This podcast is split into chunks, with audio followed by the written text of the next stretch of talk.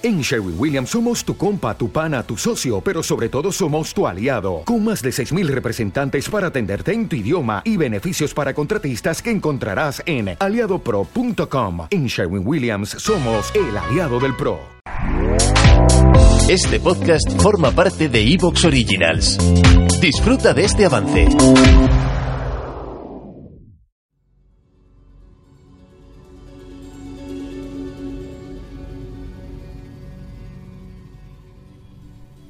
Han venido. Invaden la sangre. Huelen a plumas, a carencia y a llanto. Pero tú alimentas al miedo y a la soledad como a dos animales pequeños perdidos en el desierto. Han venido a incendiar la edad del sueño.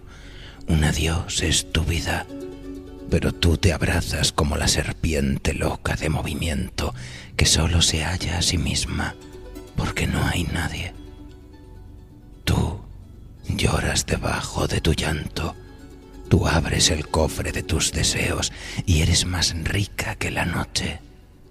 Pero hace tanta soledad que las palabras se suicidan. Hijas del viento. Un poema de Alejandra Pizarnik.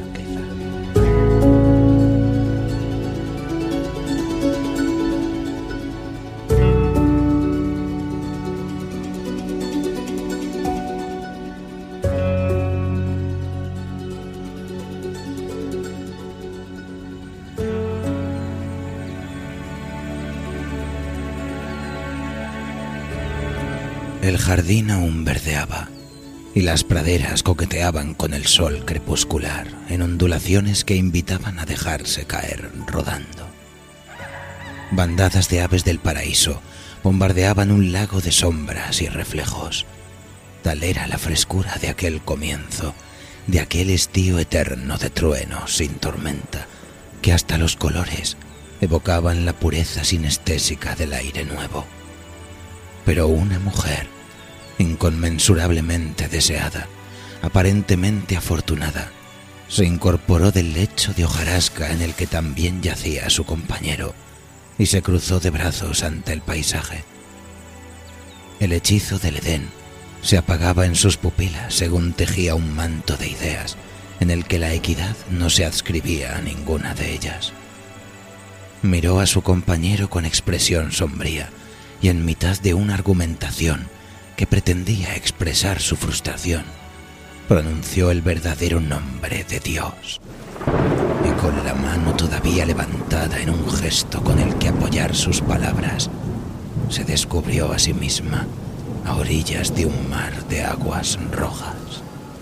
Desnuda, libre, aparentemente asustada, construyó en esas playas perdidas un hogar que le hiciera olvidar la herida del destierro. La soledad no era una compañera solidaria.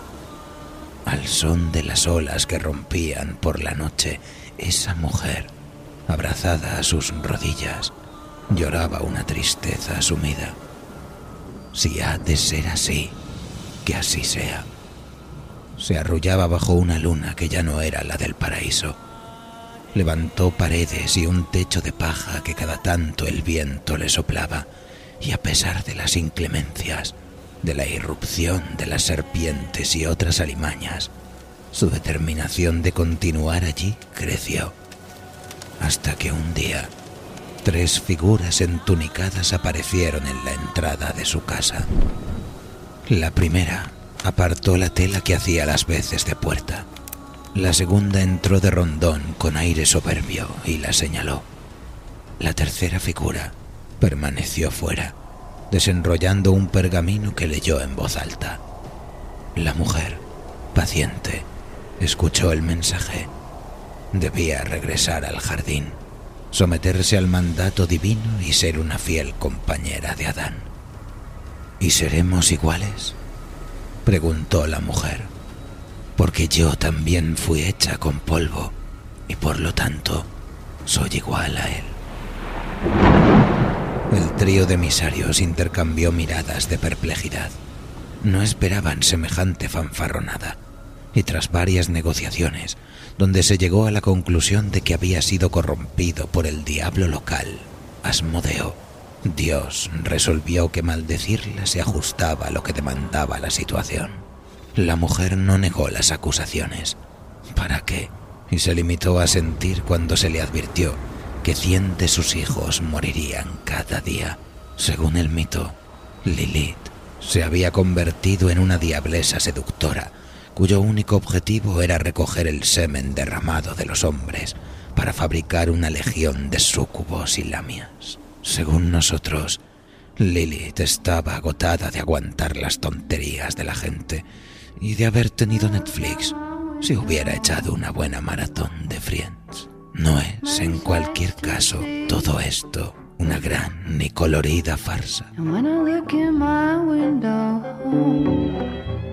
so many different people to be. It's strange, so strange. It's very strange to me. You got to pick up every stitch.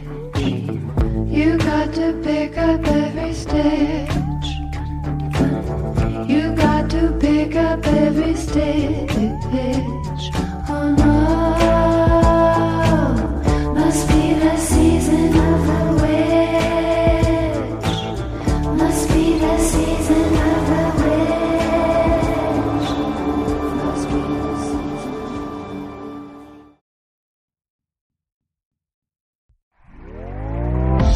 ¿Te está gustando lo que escuchas?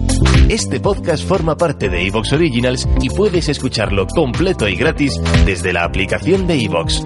Instálala desde tu store y suscríbete a él para no perderte ningún episodio.